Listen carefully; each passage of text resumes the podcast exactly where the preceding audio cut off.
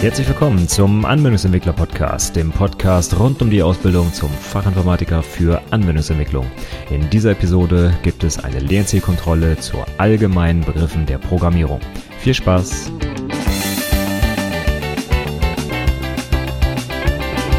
Hallo und herzlich willkommen zur 37. Episode des Anwendungsentwickler Podcasts. Ich setze heute mal meine Reihe der Lernzielkontrollen fort. Wir haben ja letzte Woche schon mal ein bisschen über Java-Begrifflichkeiten gesprochen und heute geht's mit ein bisschen allgemeinen Begriffen weiter. Was das heißt, werdet ihr dann gleich sehen. Wir reden zum Beispiel über ein Bit oder einen Block oder einen Ausdruck oder eine Domäne. Alle Sachen, die so ein bisschen allgemein zur Programmierung zählen. Hin und wieder werde ich schon mal wieder was äh, im Bereich Java einstreuen, aber grundsätzlich machen wir mit etwas allgemeineren Begriffen erstmal weiter, die man eigentlich auch in jeder anderen Programmiersprache so anwenden wird und auch ähm, in Texten zum Beispiel lesen wird, wenn man irgendwas über die Programmierung sich anschaut.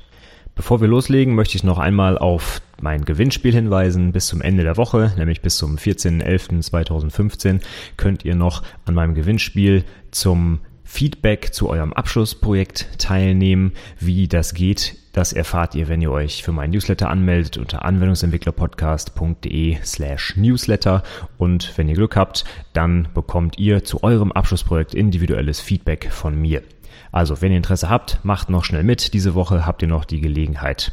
Wenn ihr mein Feedback nicht so gerne haben wollt oder nicht mehr braucht oder wie auch immer, aber ihr den Podcast trotzdem ein bisschen unterstützen wollt, dann empfehle ich nochmal meine Affiliate-Links unter anwendungsentwicklerpodcast.de slash Amazon beziehungsweise anwendungsentwicklerpodcast.de slash Rheinwerk könnt ihr bei Amazon oder Rheinwerk, je nachdem, was ihr mögt, zum Beispiel die Bücher, die ich häufiger auch in meinem Podcast und im Blog empfehle, bestellen und ich kriege eine kleine Provision, damit ich ja so ein bisschen eine Chance habe, die Hostingkosten und insbesondere gerade die Traffickosten für diesen Podcast ein bisschen abzumildern, sage ich mal. Und dass der Podcast noch ein bisschen länger läuft. Wovon ich jetzt erstmal ausgehe. Aber wenn ihr mich unterstützen wollt, da würde ich mich sehr freuen. Gut, dann kommen wir jetzt zu den heutigen Inhalten. Es geht also, wie gesagt, um allgemeine Fragen rund um die Programmierung und ich habe die jetzt erstmal nicht weiter unterteilt. Ich habe so eine kleine Vorstrukturierung vorgenommen, dass Dinge, die zusammenpassen, auch zusammen erklärt werden. Aber grundsätzlich habe ich heute erstmal alles zusammengeschmissen, was ich nicht in irgendeiner anderen Weise mit Themengebieten der Programmierung verbinde, zum Beispiel Variablen oder Operatoren und so weiter. Das kommt dann später ab der nächsten Folge dieses Podcasts, aber heute geht es erstmal, wie gesagt, um ein paar allgemeine Sachen. Und wir fangen mal ganz klein an, im wahrsten Sinne des Wortes, nämlich mit der Frage, was ist ein Bit? Ein Bit habt ihr sicherlich schon mal gehört. Die wenigsten kriegen eine knackige Definition davon hin und eine ganz einfache Definition ist tatsächlich die kleinste Informationseinheit in der Informatik. Und was bedeutet das? Ein Bit, das kann zwei Werte annehmen, 0 und 1 dann reden wir quasi vom Computer, der das verarbeitet. Man kann aber auch ein Bit in anderen Kontexten betrachten, zum Beispiel in der Elektrotechnik, da habe ich entweder Strom oder keinen Strom. Ja, oder man kann sowas sagen wie an oder aus oder wahr oder falsch wäre jetzt nicht so ganz so geeignet. Auf jeden Fall ist es ein Bit, das ist die kleinste Informationseinheit und ich kann zwei Werte annehmen. Und bei uns in der Informatik ist das eigentlich immer 0 und 1. Dadurch ergibt sich dann später auch, wenn wir zu den Variablen, den Datentypen, insbesondere den numerischen Datentypen kommen, wie man sich ausrechnen kann, wie viele Werte so ein Datentyp annehmen kann. Denn die Datentypen haben alle eine bestimmte Länge in Bit und durch die Potenzen von zwei, die sich daraus dann nach der Kombinatorik ergeben, kann ich ausrechnen, wie viele Werte so ein äh, Zahlentyp annehmen kann. Fangen wir mal mit einem ganz kleinen Einstieg hier an. Ein Bit kann also zwei Werte annehmen. Wenn ich jetzt zwei Bit hintereinander habe, dann kann ich vier Werte damit abbilden. Als Beispiel, ein Bit kann 0 oder 1 annehmen. Wenn ich zwei Bit habe, habe ich die Kombinationsmöglichkeiten 00, 01, 10, 11. Also vier Möglichkeiten. Wie bin ich darauf gekommen? Die Formel, um das auszurechnen, wäre 2 hoch Anzahl der Stellen. Zwei, weil ich zwei Möglichkeiten pro Bit habe und bei jeder Stelle kommt eine Zweierpotenz quasi dazu, weil ich die Anzahl der Möglichkeiten verdoppeln muss. Wenn ich ein Bit ergänze, das jeweils 0 oder 1 wieder annehmen kann, dann verdoppelt das die Möglichkeiten, die ich bisher hatte. So kann ich zum Beispiel ausrechnen, wenn ich weiß, dass eine Zahl zum Beispiel 16 Bit lang ist, muss ich eigentlich nur 2 hoch 16 rechnen und weiß, dass ich 65.536 Möglichkeiten habe, um diese Zahl ja, mit Bitmustern zu füllen. Aber dazu später nochmal mehr, wenn wir uns die Zahlentypen anschauen. Nur als Einstieg erstmal. Wenn wir jetzt die nächstgrößere Speichereinheit in der, äh, in der Informatik uns anschauen, dann ist das das Byte. Ein Byte besteht aus 8 Bit. Dann könnt ihr jetzt also schon mal mit der Kombinatorik wie eben ausrechnen, wie viele Möglichkeiten ich habe, wenn ich ein Byte habe. Und das sind, wie gesagt, 8 Bit, also 2 hoch 8. Und das wären in diesem Fall 256 Möglichkeiten, wie ich ja Bitmuster auf diese 8 Bit verteilen kann. Von 00000 bis 111111. Alle diese verschiedenen Möglichkeiten sind 256 Stück insgesamt. Die größte Dezimalzahl, die ich dann mit einem Byte allerdings darstellen kann, ist nicht 256, denn dafür bräuchte ich schon 9 Bit, sondern die größte Zahl wäre, wenn ich alle Bits auf 1 setze, das heißt 8 Einsen hintereinander und wenn ich das ausrechne, komme ich auf die Zahl 255.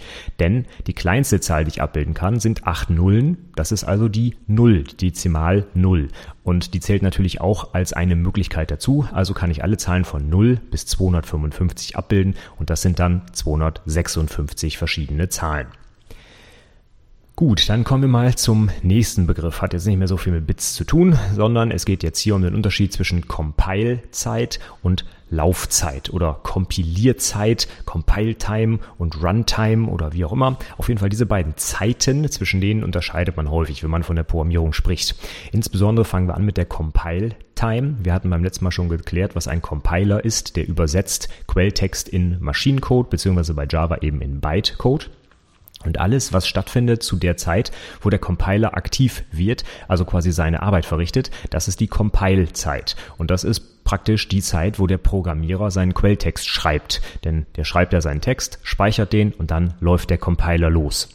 Dabei wird aber noch nicht das Programm ausgeführt, sondern es wird wirklich nur der Code übersetzt, ohne dass irgendwie was gestartet wird, ohne dass zum Beispiel eine GUI aufgeht oder ein Programm ausgeführt wird. Das passiert erst zur sogenannten Laufzeit. Das ist also die Zeit, zu der wirklich das Programm in der Ausführung ist. Und das muss man durchaus unterscheiden, denn es gibt zum Beispiel einige Fehler bei der Programmierung, die der Compiler durchaus finden kann, nämlich zum Beispiel, wenn ich Typfehler habe, wenn ich also zum Beispiel einen Wert in eine Variable schieben will, die den gar nicht aufnehmen kann. Als Beispiel, ich will einen String in eine int-Variable packen, das geht nicht. Und dann sagt der Compiler, Moment mal, hier hast du einen Fehler gemacht, ich kompiliere das nicht. Das heißt, das kann der Compiler schon rausfinden, bevor das Programm überhaupt ausgeführt wird.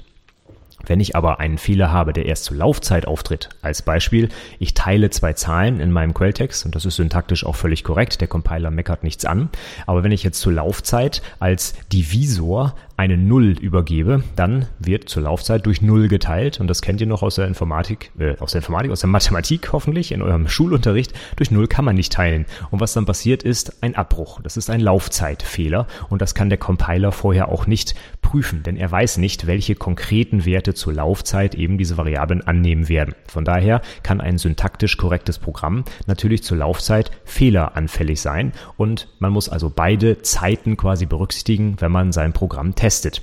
Der Compiler nimmt einem eine gewisse Arbeit ab, insbesondere die Typarbeit, sage ich mal. Alles, was da schieflaufen kann, das findet der Compiler und ob man Semikolons vergessen hat und so weiter. Aber was man nicht rausfinden kann, ist Semantik, die falsch ist. Das heißt, wenn ich zum Beispiel eine falsche Berechnung mache, wenn ich äh, meinetwegen auf den Rechnungsbetrag nicht 19% Mehrwertsteuer, sondern 20 drauf rechne. Da sagt der Compiler, Mensch, 20 ist ein gültiger Wert, da rechne ich einfach mal lustig. Aber das ist eigentlich ein semantischer, also von der Bedeutung her falscher Wert, denn die Mehrwertsteuer ist halt in Deutschland 19 und nicht 20. Und das kann der Compiler aber nicht finden. Und jetzt ist die Frage, wer findet es denn dann? Ja, zum einen entweder der Mensch, wenn er das Programm ausführt, oder aber, und da möchte ich natürlich drauf hinaus, meine Unit-Tests, also meine automatischen Tests, die ich gegen die Software laufen lasse. Denn um diese Tests ausführen zu können, brauche ich ein laufendes Programm. Das ist genau der Unterschied zwischen den Unit-Tests und dem Compiler. Der Compiler führt das Programm nicht aus, aber für die Unit-Tests wird halt irgendwas gestartet. Da wird ein Objekt erzeugt, da wird eine Methode aufgerufen, was auch immer. Das muss also zur Laufzeit passieren.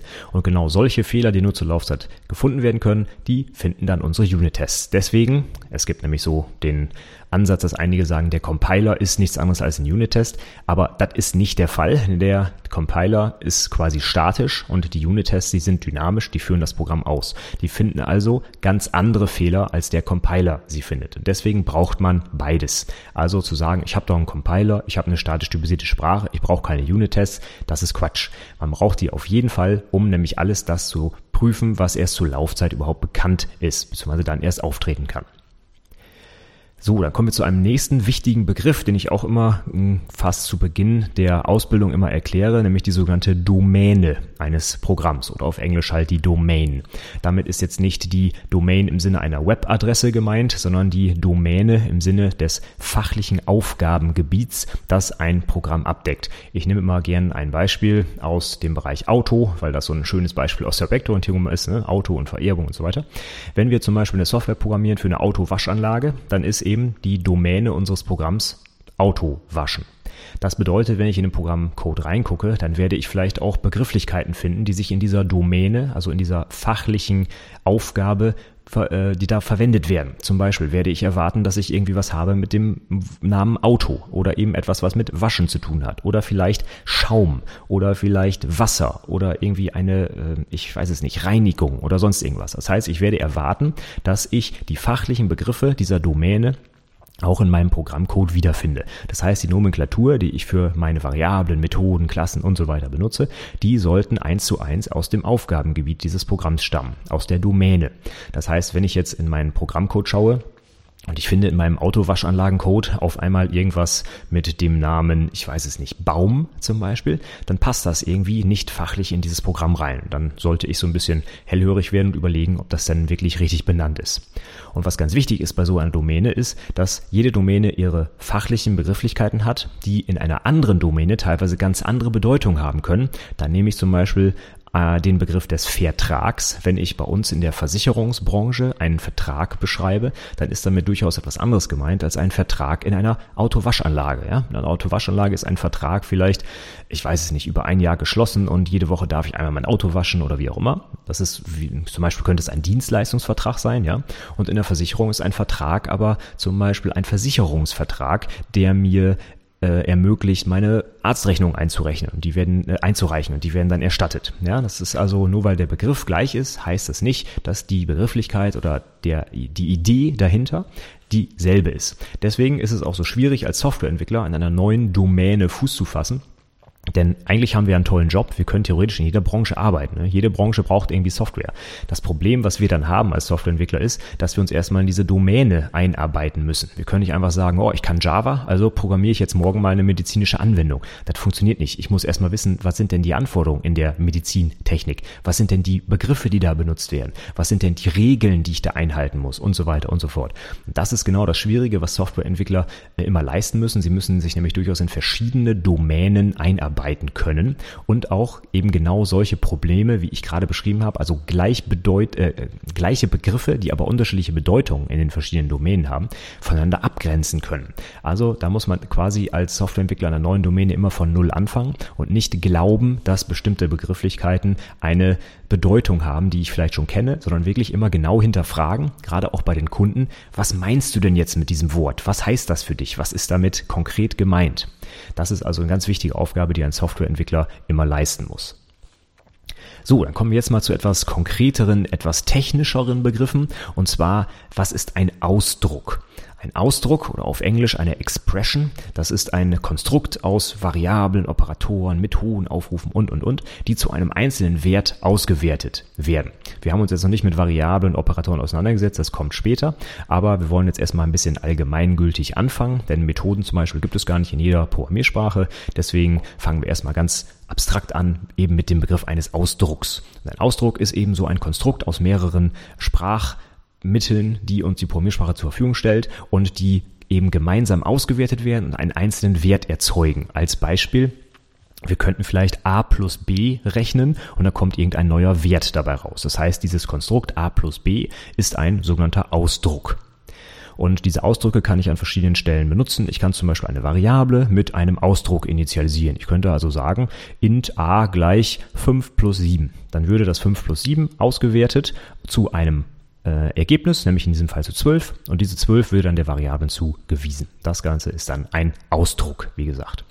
Also der Teil rechts vom Gleichheitszeichen ist der Ausdruck. Ne? Das gesamte Ding, was ich gerade beschrieben habe, also int a gleich 5 plus 7, das ist dann eine sogenannte Anweisung. Das wäre das nächste, die nächste Begrifflichkeit, die wir uns anschauen sollten. Eine Anweisung oder auf Englisch auch Statement, das ist eine vollständig ausführbare Einheit, sage ich mal. Das ist also ein Stückchen Code, der für sich alleine vollständig und ausführbar ist, der also irgendetwas tut, wie zum Beispiel gerade haben wir eine Variable deklariert und mit dem Ergebnis von 5 plus 7, also 12, initialisiert. Und diese Gesamtheit ist dann dieses Statement. Grundsätzlich gibt es drei verschiedene Arten von Statements, nämlich einmal Deklarationsstatements, Kontrollflussstatements und Ausdruckstatements.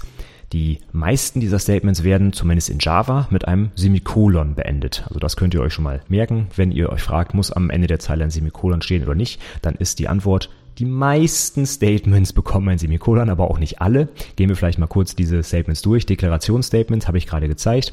int a gleich 5 plus 7, da deklarieren wir eine Variable.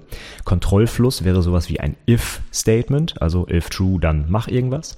Und Ausdruckstatements wäre halt sowas, was ich eben hatte, also ein Ausdruck zum Beispiel 5 plus 7. Ja, das wäre dann ein Ausdrucksstatement. Und Ihr kennt es vielleicht schon aus Java, eine if-Schleife, die, äh, Entschuldigung, eine if-Schleife, jetzt sage ich selber schon. If ist natürlich keine Schleife, ist, if ist ein äh, Kontrollfluss, eine, also eine Verzweigung quasi.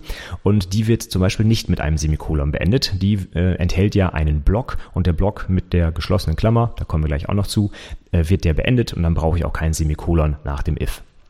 Aber zum Beispiel Deklaration, int a gleich, hm, was wir gerade hatten, da muss ein Semikolon am Ende stehen. So, also haben wir Ausdruck und Anweisung geklärt und ich habe jetzt gerade selber schon den Begriff des Blocks benutzt. Was ist jetzt ein Block? Ein Block ist eine Menge von null oder mehr Statements und die werden durch geschweifte Klammern, zumindest in Java ist es so, umschlossen. Und da haben wir auch schon gleich die nächste Frage, wie definiert man einen Block in Java? Ja, mit geschweiften Klammern. Das heißt, ich kann irgendwo in meinem Code eine geschweifte Klammer aufmachen und damit eröffne ich einen neuen Block. Da rein kann ich dann irgendwas schreiben. Ich kann den aber auch leer lassen, deswegen null oder mehr Statements. Und wenn ich die geschweifte Klammer wieder zumache, dann ist der Block beendet. Wofür brauche ich das? Ja, ich habe es gerade schon gesagt, es gibt bestimmte Kontrollfluss-Statements, wie zum Beispiel das if-Statement, das eben einen Block benötigt, der nur dann durchlaufen wird, wenn die Auswertung des Ausdrucks, der äh, der if-Anweisung übergeben wird, true ist zum Beispiel. Ja? Ihr kennt das ja, if, Prüfung, dann Block, else, sonst Block. Und die beiden Blöcke werden nur in einem der beiden Fälle eben ausgeführt. Dafür brauche ich den Block. Denn in einem, so, in einem äh, if-Statement wird meistens nicht nur eine einzige Anweisung ausgeführt, sondern eben mehrere. Und die muss ich ja irgendwie zusammenfassen, damit ich nicht jedes Mal wieder das if davor schreiben muss. Dafür brauche ich dann eben diesen Block, der das Ganze umschließt. So, dann kommen wir mal zu einem ganz anderen Thema und zwar, was ist ein Kommentar? Ein Kommentar, das ist Text, der vom Compiler einfach komplett ignoriert wird. So kann man es sich einfach merken. Ich kann zu jeder Stelle in meinem Code irgendwo einen Kommentar einfügen und der Compiler tut so, als wäre der gar nicht da. Das kann ich für verschiedene Dinge benutzen. Zum einen zur Dokumentation meines Codes. Davon würde ich allerdings abraten, denn der Code sollte selber schon so sprechend sein, dass ich gar keine Kommentare brauche. Aber was ich ganz häufig mache, ist zum Beispiel Teile des Codes einfach auskommentieren. Das heißt, ich mache daraus einen Kommentar, damit der Compiler sie eben ignoriert, darüber hinweggeht und ich zum Beispiel bestimmte Dinge im Code mal ausprobiere ausprobieren kann. Wie macht man das jetzt in Java? In Java gibt es die Unterscheidung zwischen einzeiligen und mehrzeiligen Kommentare, Kommentaren und die einzeiligen Kommentare, die werden mit einem Doppel-Slash eingeleitet und die mehrzeiligen, die stehen zwischen einem Slash mit einem Asterisk, also mit äh, einem diesem Malzeichen dahinter und dem Asterisk und dem Slash, also genau umgedreht am Ende des Kommentars. Alles, was dazwischen steht, wird komplett ignoriert. Wie gesagt, der Compiler schmeißt das im Prinzip einfach raus und tut so, als wäre das gar nicht da. So, dann kommen wir jetzt mal in einen ganz spannenden Bereich, mit dem eigentlich auch die meisten Programmierneulinge anfangen, wenn sie mit Java arbeiten zumindest, nämlich der Main-Methode. Die Main-Methode, da wisst ihr vielleicht, die muss es immer geben in jedem Java-Programm, sonst wird nichts ausgeführt und deswegen sieht man die auch ziemlich schnell, wenn man mit der Java-Programmierung beginnt. Allerdings ist die Main-Methode durchaus äh, nicht so einfach zu erklären, zumindest alles, was davor steht an verschiedenen Modifizierern und so weiter. Da muss man schon ein bisschen Hintergrundwissen haben. Deswegen fangen wir jetzt erstmal ganz allgemein an. Was ist also jetzt die Main-Methode? Die Main-Methode ist erstmal der zentrale Einstiegspunkt in jedes Java-Programm. Das heißt, der Code, der automatisch ausgeführt wird, wenn ich das Programm starte, der steht in der Main-Methode. Und die muss eine ganz, einen ganz bestimmten Aufbau haben, nämlich Public Static Void Main in Klammern String Args. Bzw. String Array Arcs. Und wenn es diesen Aufbau nicht gibt, dann sagt Java, oh, Moment mal, ich habe keine Main-Methode, ich kann das Programm nicht starten. Das heißt, ich erzähle meinen Azubis immer am Anfang, das, was da vor der Main-Methode steht, das dürft ihr schön auswendig lernen, das müsst ihr immer so hinschreiben, aber man muss noch nicht sofort nach einer Woche verstehen, was das alles heißt, insbesondere das Static und so weiter. Das ist nicht so ganz einfach zu erklären, wenn man noch nie objektorientiert entwickelt hat. Deswegen sparen wir uns das aktuell mal und sagen einfach, das ist das Ding, was aufgerufen wird, wenn Java ein Programm startet. Fertig. Nächste Frage, die auch jetzt wenig damit zu tun hat. Wie gesagt, ich sammle einfach alles zusammen hier. Ist Java case sensitive? Die Antwort ist erstmal ja. Die Frage, die sich anschließt, ist, was bedeutet denn case sensitive? Case sensitive heißt, dass eine, in diesem Fall eine Programmiersprache, auf die Groß- und Kleinschreibung achtet. Das heißt, es ist ein Unterschied in diesem Fall für Java, ob ich eine Variable Buch mit großem B oder mit einem kleinen b schreibe. Das sind dann zwei verschiedene Dinge. Das bedeutet, es ist case sensitive. Das Linux-Dateisystem ist zum Beispiel auch case sensitive. Da kann ich im gleichen Ordner zwei Dateien ablegen, die einmal Buch mit kleinem b und einmal Buch mit großem b heißen. Unter Windows würde das nicht gehen, denn das Windows-Dateisystem ist nicht case sensitive. Der schaut einfach nur auf die Buchstaben und wenn da Buch mit großem B und kleinem b liegt, dann sagt Windows, Moment mal, das geht nicht, da darfst du diese Buchdatei nur einmal ablegen, weil das eben für Windows ein und dieselbe Datei ist, weil der Groß- und Kleinschreib, weil die Groß- und Kleinschreibung nicht interessiert. Und Java ist case-sensitive, das heißt, ich kann Variablen mit unterschiedlicher Schreibweise in Groß- und Kleinbuchstaben schreiben und es sind dann zwei verschiedene Variablen. Bleiben wir mal bei den Variablen bzw. allgemein bei den Bezeichnern, die ich in meiner Programmiersprache so benutzen kann. Da ist nächste Frage, was bedeutet Camel Case Notation? Camel Case ist eine Art, wie ich Bezeichner benennen kann ist sogar unabhängig von der Programmiersprache. Ich kann das theoretisch überall benutzen, aber wir bewegen uns natürlich jetzt hier im Rahmen einer Programmiersprache.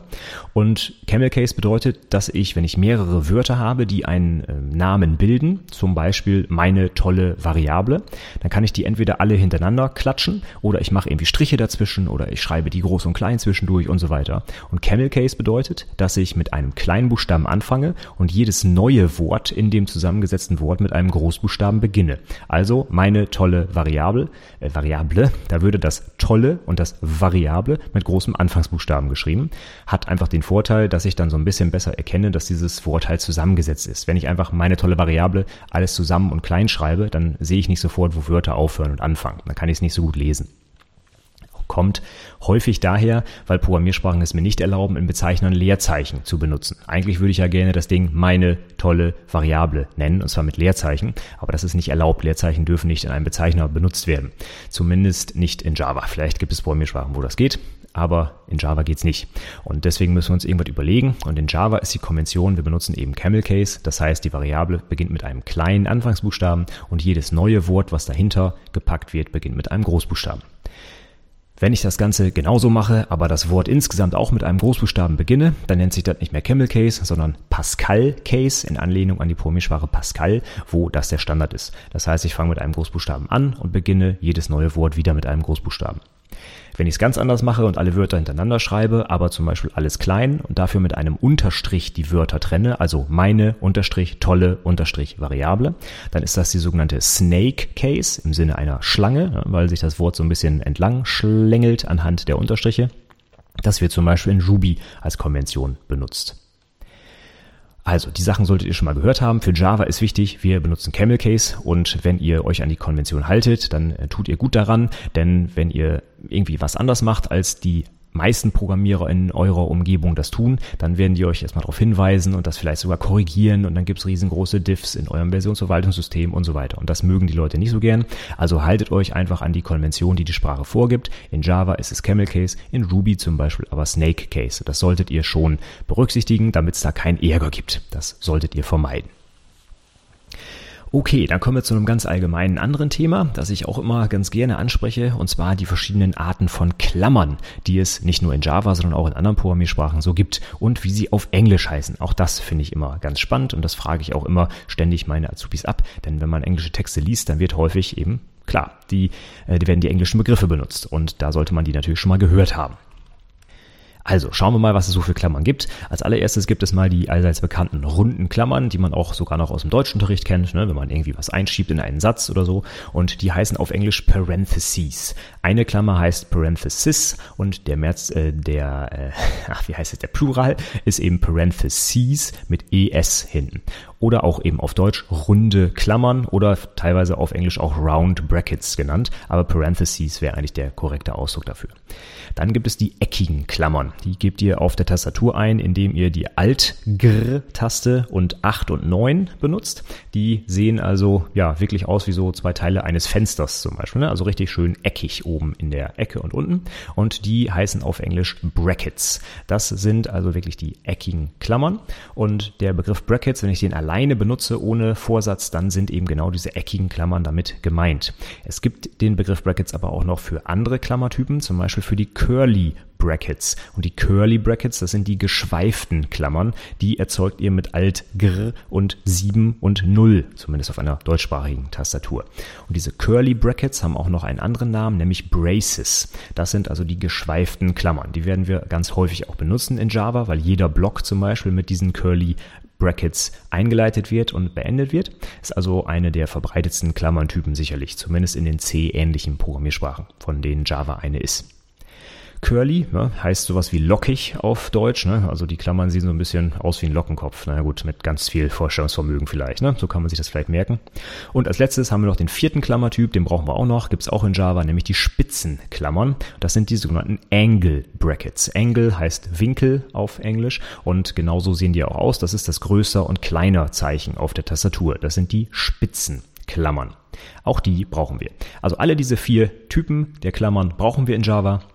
Die runden Klammern werden zum Beispiel benutzt bei Schleifen und bei if-Anweisungen, um die Prüfung ähm, zu umschließen. Die eckigen Klammern werden als Array-Indice-Zugriff benutzt. Die geschweiften Klammern umschließen Blöcke und die Spitzenklammern werden bei generischen Klassen für die Typeinschränkung benutzt.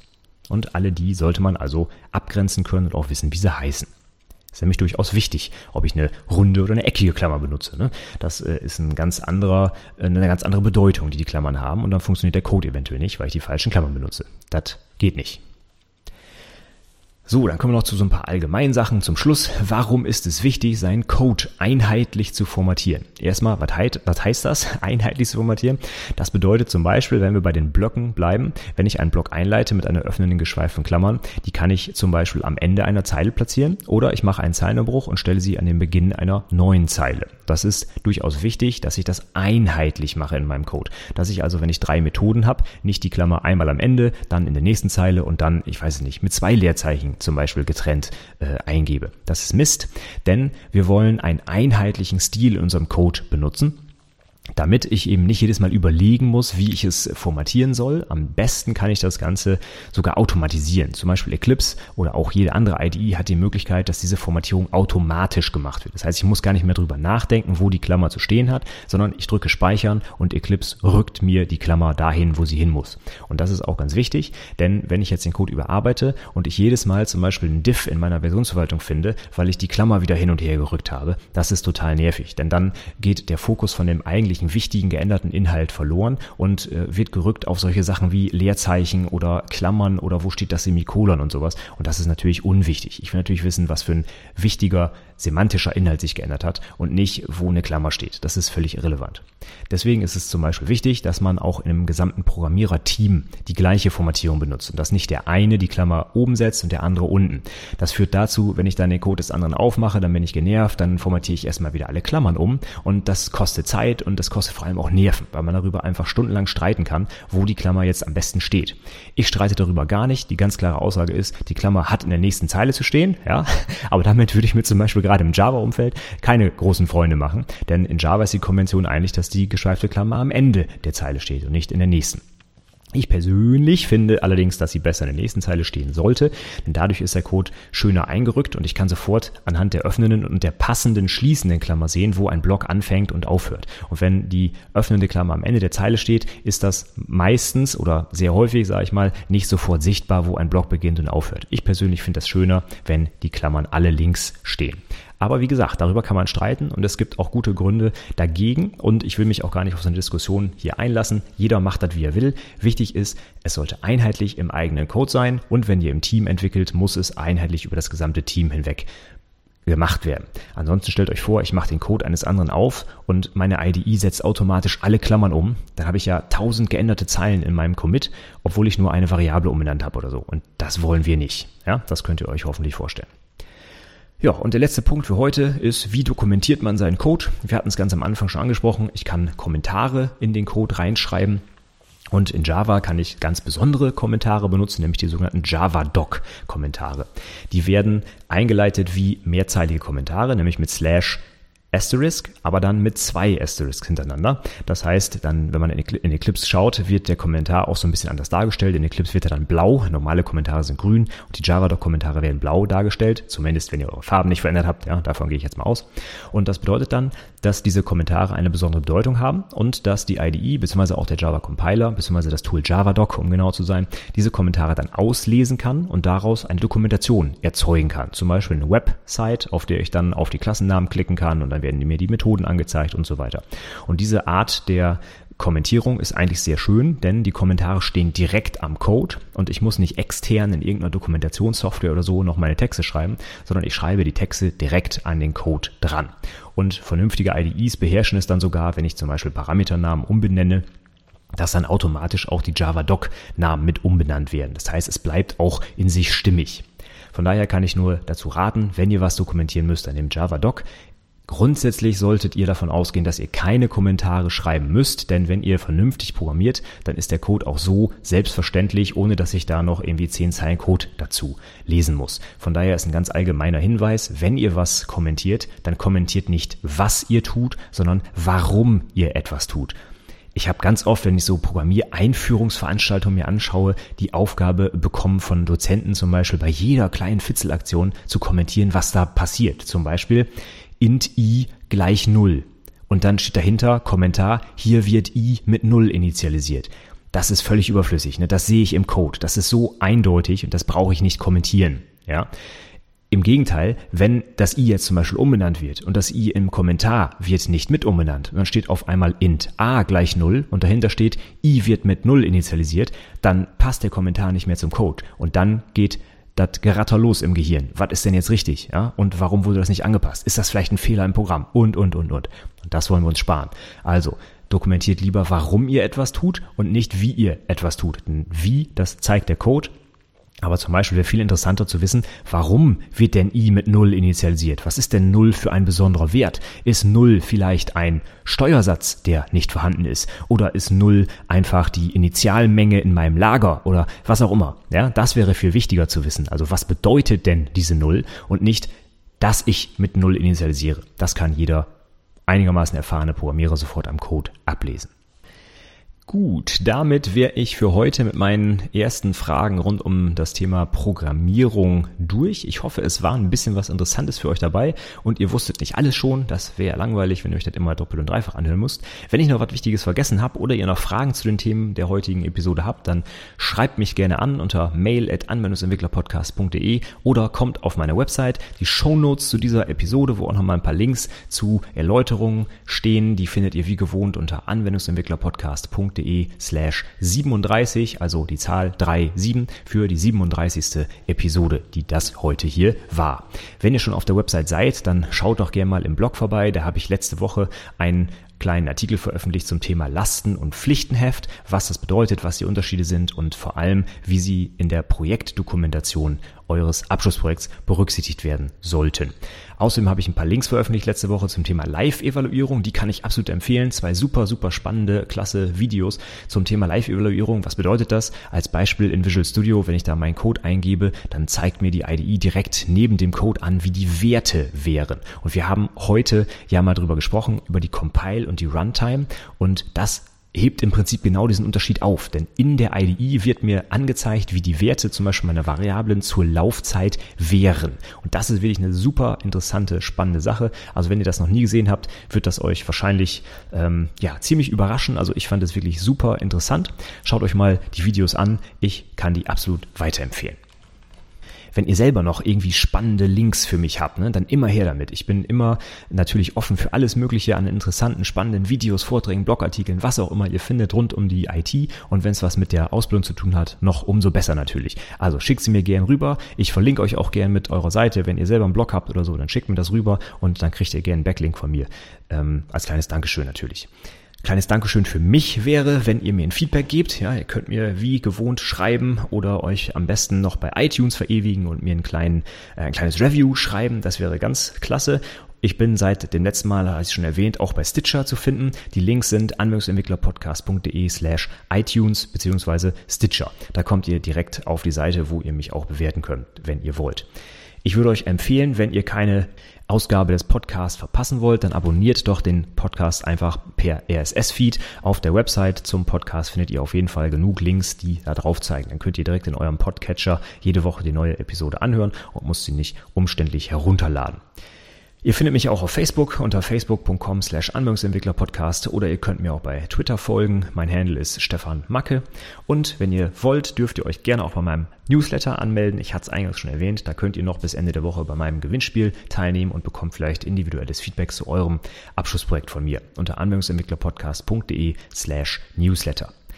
Nächste Woche werde ich im Podcast meine Reihe der Fragen rund um die Lernzielkontrolle fortsetzen. Ich schaue mal, wie lange ich das noch machen werde, denn ich habe noch ziemlich viele Themen auf der Agenda und vielleicht unterbreche ich die Reihe auch nochmal zwischendurch für ein etwas anderes Thema. Aber nächste Woche geht es erstmal weiter mit ein paar allgemeinen Fragen zur Programmierung. Und zwar fangen wir dann an mit Programmelementen, Package, Objekt, Klasse, Variable und so weiter. Also alle Dinge, die erstmal für den Programmiereinsteiger interessant sind, aber vielleicht ist auch noch für die schon etwas erfahreneren Leute was dabei oder eine Begriffsklärung kann da vielleicht mal stattfinden. Oder ihr hört es nochmal ein bisschen anders erklärt. Ist ja auch immer ganz nett, wenn man so Sachen, von denen man glaubt, dass man sie eigentlich verstanden hat, nochmal aus einem anderen Blickwinkel erläutert bekommt.